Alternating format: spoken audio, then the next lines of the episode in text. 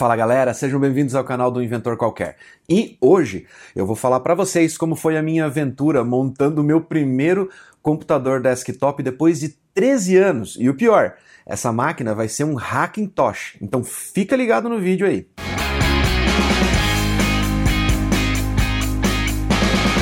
Bom, primeiro eu quero explicar para vocês por que eu resolvi montar um Hackintosh. Há muitos anos eu já trabalho com computadores laptop, como esse daqui, que é um Mac, um MacBook. Essa máquina não é uma máquina ruim, é uma boa máquina. Aliás, é uma das máquinas top, é ou era pelo menos quando eu comprei. É um Core i9 com 32 GB de memória e uma placa de vídeo de 4 GB, muito boa. Porém, essa máquina é uma máquina projetada para ter portabilidade. Fininha, portátil, relativamente leve, mas para o meu trabalho ela acaba tendo algumas limitações e alguns problemas que no decorrer do tempo acabaram me irritando um pouquinho com esse tipo de hardware, esse hardware mais compacto da Apple. O principal deles é o aquecimento. Como eu trabalho com coisas pesadas, programação e ambientes muito diversos, com projetos que chegam a ter até 6, 8 containers dentro do Docker, e rodando várias ferramentas de desenvolvimento, navegadores, e você sabe, Google Chrome é um papa memória e um papa processamento atualmente. Então essa máquina acaba sobreaquecendo, trabalha com o cooler ligado o tempo todo, e esse superaquecimento acaba afetando outras partes da máquina. Uma delas é a bateria, que quanto mais quente ela trabalha, menor é a vida útil dela. Além, é claro, do fato dela ficar o tempo inteiro em cima da minha bancada e isso acaba deixando a máquina mais viciada, vamos dizer assim. Não que a bateria vicie. Eu vou fazer um vídeo só falando sobre o tipo de bateria que esse tipo de produto usa, que é a bateria de lipo, e vou explicar para vocês qual é a maneira correta de cuidar dela. Porém, como ele é um equipamento muito compacto e ele trabalha com a temperatura sempre no máximo, a bateria dele acaba não durando muito na minha mão. Então, a cada um ano, dois anos no máximo, eu acabo tendo que levar ele para assistência, tendo que trocar a bateria e eventualmente alguns outros componentes que acabam estufando dentro da máquina. Existem técnicas para você evitar que isso aconteça, mas eu sou meio azarado com essa questão dos MacBooks. Esse daqui já é o meu quarto MacBook e modelo atrás de modelo eu sempre enfrento o mesmo problema. Por isso eu resolvi montar então um Hackintosh. Fora o fato de que essas máquinas não permitem mais fazer upgrade de hardware e o disco que vem com elas morre com elas. E depois que eu comecei o canal, a edição de vídeos e a produção de conteúdo para a internet acabou tomando muito espaço dentro da máquina, o que acabou me levando à conclusão de que ter uma máquina desktop onde eu posso acoplar novos HDs quando necessário e eu posso ter mais espaço e inclusive mais performance, me levou à conclusão de que talvez seria a hora de arriscar ter uma máquina desktop de novo. Mas o macOS ele é muito, muito, muito bom para a questão de usabilidade.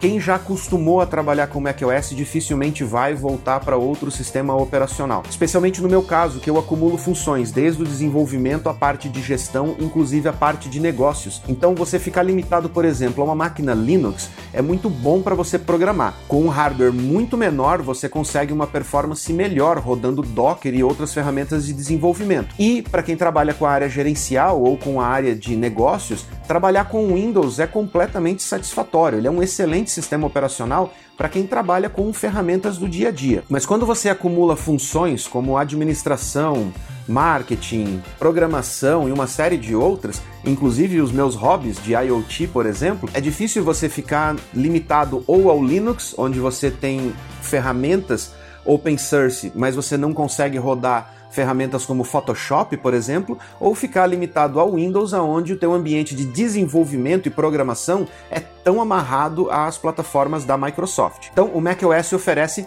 a junção perfeita entre esses dois modelos e, claro, a usabilidade, a facilidade de manusear o sistema operacional é muito melhor do que qualquer outro sistema e isso eu não vou nem entrar em discussão porque é uma questão de gosto também. Então, vamos a ideia do Hackintosh. Antigamente, o Hackintosh era realmente uma questão hacking. Tinha muita coisa dentro dos códigos que o pessoal utilizava para fazer o Hackintosh que era meio obscuro, meio caixa preta. Você não conseguia ver o que estava lá dentro, era simplesmente distribuído binário para que você pudesse fazer um sistema operacional Apple rodar dentro de um hardware convencional. Porém, hoje existe uma plataforma chamada OpenCore que oferece tudo em código aberto, que é muito mais fácil você verificar. E se você tiver na dúvida se tem código malicioso ou não tem lá dentro, você pode compilar a sua própria versão, tanto do OpenCore quanto dos drivers e tudo mais que você vai utilizar dentro da configuração do seu Hackintosh. Lá no site do OpenCore, eu vou deixar o link aqui na descrição para que você dê uma olhadinha, existe uma lista de hardwares compatíveis que você pode verificar antes de fazer a aquisição dos componentes para montar o seu Hackintosh. Eu dei uma olhadinha lá e eu vou mostrar para vocês quais os componentes que eu escolhi para montar a minha versão de Hackintosh. Lembrando que existem vários níveis diferentes para esses hardwares, desde os hardwares mais simples, mais baratos, até os hardwares mais top. Vai de você e, claro, do momento de vida e do momento financeiro que você está vivendo, se você vai conseguir investir e qual modelo você vai investir. Eu optei por segurar um pouquinho mais de grana por um pouco mais de tempo e investir numa máquina que vai durar muito mais para mim em questão de produtividade ou performance ou durabilidade. Então eu investi numa máquina um pouco mais top, que é para eu não me incomodar com isso por um bom tempo. Então Vamos lá. Então, para começar, eu escolhi o chip Z490 para minha placa-mãe. Essa placa da Aorus, a Z490 Aorus Master, é uma placa recomendada principalmente para a galera gamer. Então é uma placa que oferece uma grande performance para processamento, inclusive para parte de vídeo. E ela tem uh, slots M2 para SSD NVMe que também aumentam a performance da máquina. A placa é muito bonita, ela tem um design muito legal e ela tem dissipadores de calor por toda a placa, o que faz com que ela trabalhe com uma temperatura muito mais baixa, que faz com que ela consuma menos energia e também tenha um desempenho melhor. Componentes eletrônicos tendem a ser mais econômicos e terem uma performance melhor quando eles trabalham dentro de uma temperatura equilibrada. Nem temperatura muito alta, nem temperatura muito baixa. Mas normalmente quando você trabalha com aplicações pesadas, os seus componentes tendem a trabalhar sempre no limite. Por isso, a minha preocupação com relação a ter uma placa de boa qualidade, longevidade na durabilidade desses componentes e, claro, performance para poder trabalhar. Para trabalhar com essa placa-mãe, eu escolhi o Core i9. Esse processador é o 10900, não é o 10900K, não é o processador que aceita overclock. Por duas razões. Primeiro, preço dele, a diferença de preço dele com o 10900K era muito pequena e nos testes de performance que eu vi no YouTube e na internet, a diferença de performance não era proporcional à diferença do investimento. Fora que esse processador aqui, que é o não K, né, o 10900 normal, ele tem um clock mínimo mais baixo, fazendo com que nos momentos de ociosidade ele também consuma menos energia, gere menos calor e eu posso trabalhar com a variação de clock tranquilamente, porque não é um processador que eu vou utilizar para rodar ações pesadas durante longos períodos de tempo. Eu preciso que ele consiga me entregar performance em certos momentos do meu dia de trabalho. Para refrigerar esse processador trabalhando com essa placa-mãe e podendo exigir dele em certos momentos, como eu falei, a melhor performance que eu conseguir, eu poderia muito bem utilizar o cooler que vem padrão dentro dele, vem dentro da caixinha junto com o processador e o cooler seria relativamente suficiente para poder é, trabalhar com o que eu preciso trabalhar. Porém, mais uma vez, longevidade, baixa temperatura, baixo consumo de energia, eu optei por utilizar um water cooler. E eu escolhi esse water cooler da Corsair, que tem o melhor custo-benefício. Existe um outro modelo mais legal com as fãs, com LEDs e tal e tudo mais, mas, cara, não aumenta, como diz o pessoal, não aumenta o FPS. Quanto mais LEDs na máquina, não aumenta o FPS.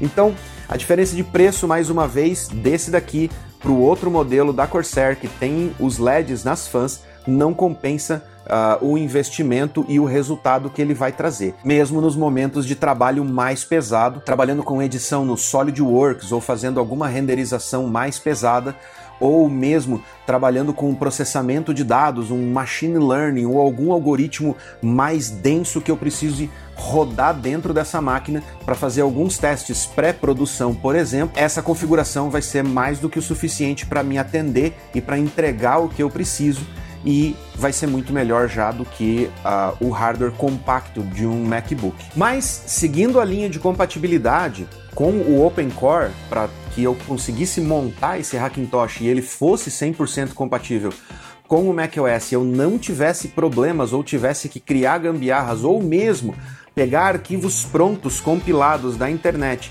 sem que eu pudesse ver o que tem dentro desses arquivos só para fazer o meu hardware ser compatível, eu tive que optar por o que estava disponível no mercado. Com toda a onda do dólar alto, mineração e tudo mais, a placa de vídeo foi o item mais complicado de eu conseguir encontrar e encontrar por um preço acessível. E mesmo assim, leve em consideração que quando eu falo preço acessível, é não ter que vender um rim meu para comprar a placa de vídeo. Então a minha opção, se eu pudesse escolher e nós vivêssemos em um momento normal, seria uma RX 5700. Porém, essa é uma das placas mais disputadas na faca por quem está trabalhando com mineração, porque ela tem uma alta performance na parte de mineração de bitcoins ou de criptomoedas. Então, o que acabou sobrando foi optar por uma RX 580.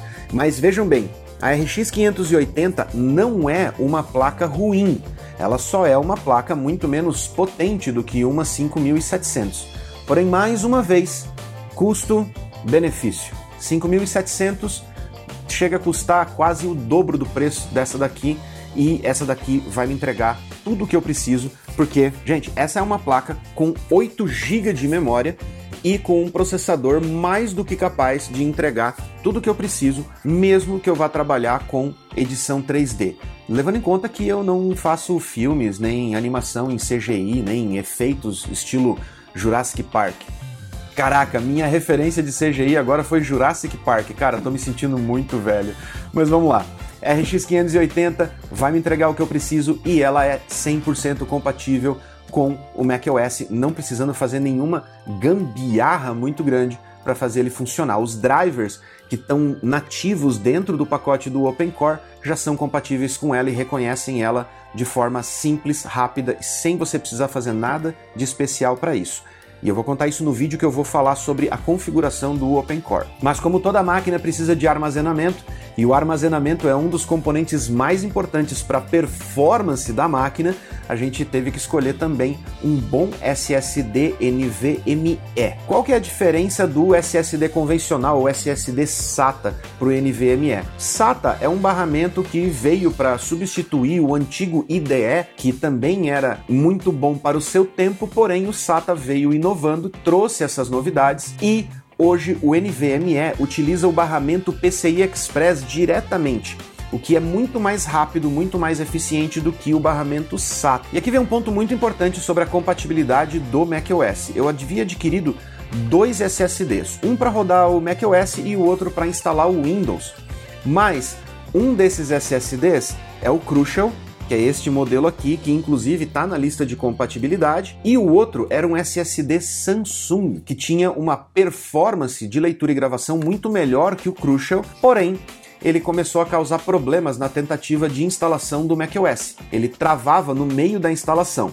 Então eu tive que tirar e utilizar o Crucial, que é um pouquinho mais lento, mas mesmo assim tem uma performance excelente e tentei utilizar o Samsung para instalar o Windows. O problema é que quando o macOS bootava, ele reconhecia aquele HD Samsung que estava plugado na máquina e tentava utilizar ou montar aquele HD. E nessa tentativa de montagem, ele travava o sistema operacional inteiro. E dentro do OpenCore existe uma nota escondidinha numa das subpáginas dizendo que alguns modelos de HD da Samsung, principalmente os modelos Evo, causam problemas de compatibilidade com o macOS e em alguns fóruns, bem difícil de encontrar, algumas pessoas disseram que estavam tendo problema de travamento mesmo não utilizando o HD como o HD do sistema operacional. Então, fiquei com o Crucial e como um HD secundário que seria para utilizar no Windows, eu tive que adquirir um Western Digital e acabei utilizando essas duas marcas. Então,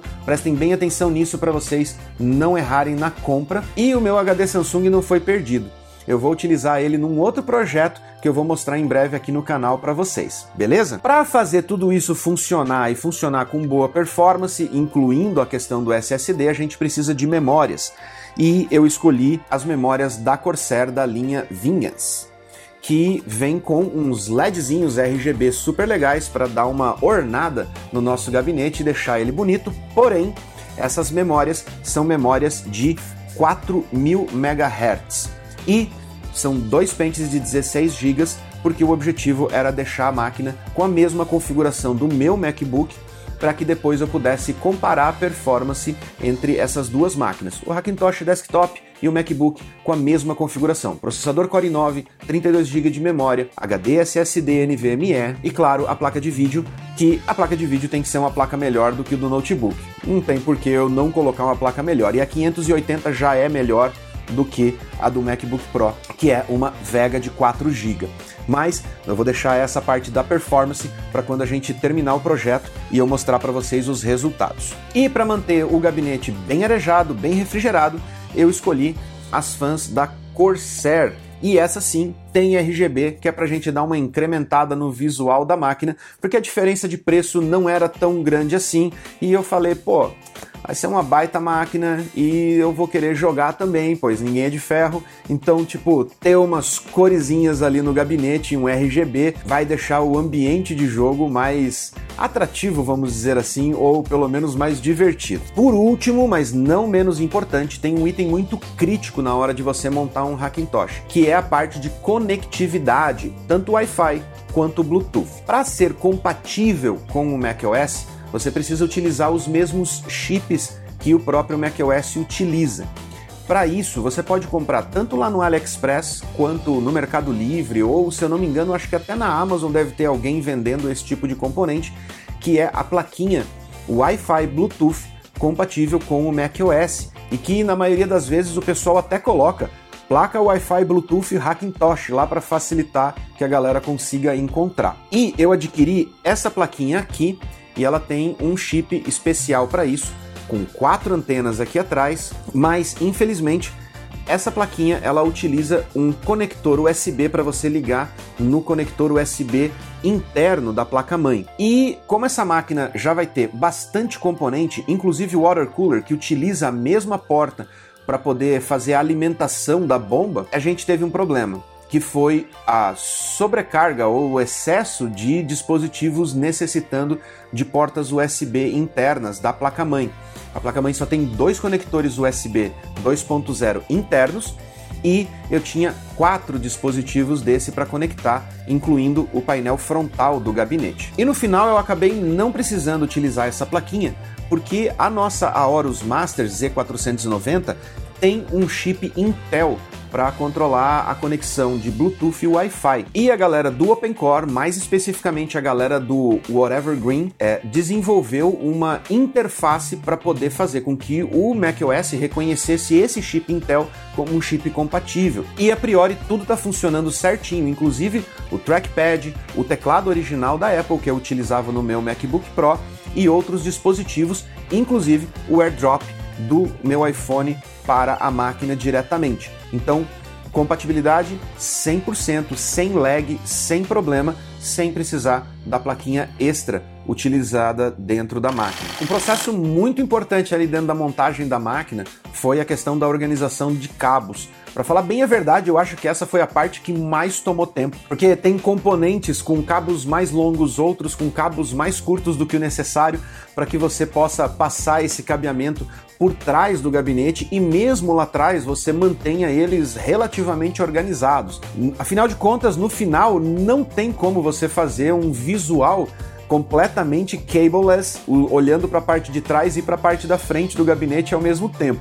Em algum lugar você vai ter que amontoar os cabos, mas você tem que deixar eles relativamente bem organizados para que seja fácil também você utilizar a máquina ou manipular ela, adicionar um HD adicional ou um SSD adicional ali naquela parte de trás do gabinete.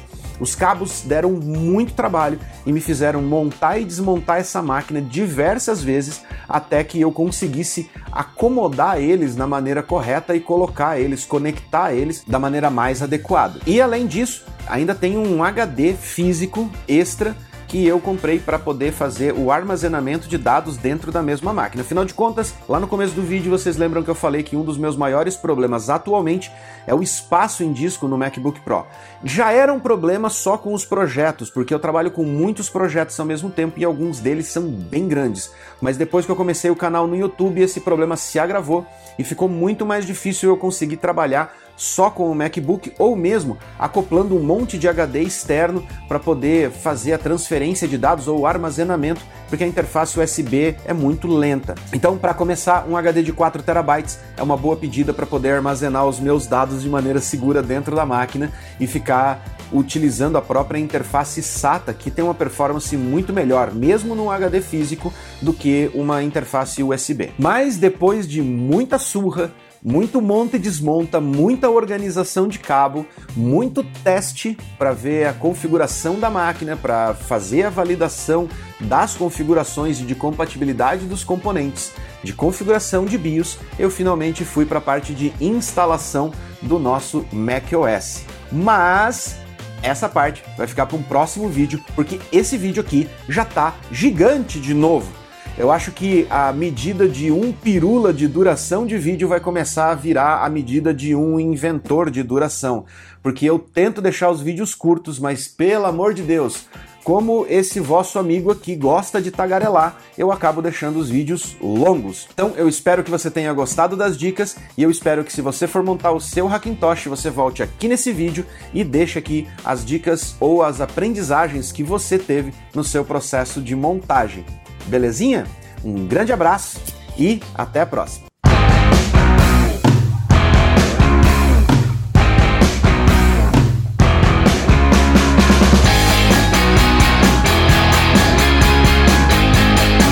O cabo de força da placa-mãe não passa pela parte superior da placa-mãe para trás do gabinete para eu poder fazer o cable management. É, e por uma boa razão, eu coloquei o radiador de, de 360 milímetros aqui em cima e ele tomou a parte é, de cima do gabinete completamente e não sobrou espaço para esse conector grande aqui passar para a parte de trás e manter os cabos organizados. Então eu vou ter que tirar isso aqui tudo.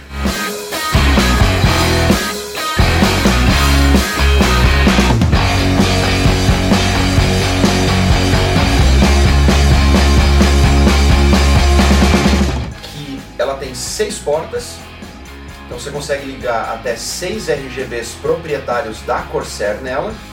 Ela tem um conector USB 2.0, aquele padrão de placa-mãe, que você vai colocar direto lá na entrada da placa-mãe, e que vai me gerar um problema, porque essa placa-mãe só tem duas entradas, e uma dessas entradas aqui eu já vou ter que usar para o water cooler, porque ele usa o mesmo padrão, que ele é da Corsair também.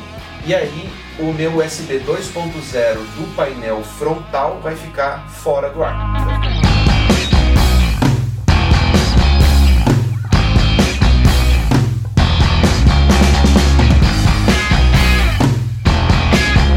O problema é que o mais largo que eu tenho é esse daqui. Então na hora de fazer a organização dos cabos aqui, se eu quiser realmente passar tudo por dentro do wire mesh, vão ser vários wire meshes mas pelo menos não vão ficar esses cabinhos finos aqui, soltos aqui dentro, uh, porque tem lugares aqui que simplesmente não tem espaço para você uh, colocar presilha aqui, para você colocar cinta Hellman aqui.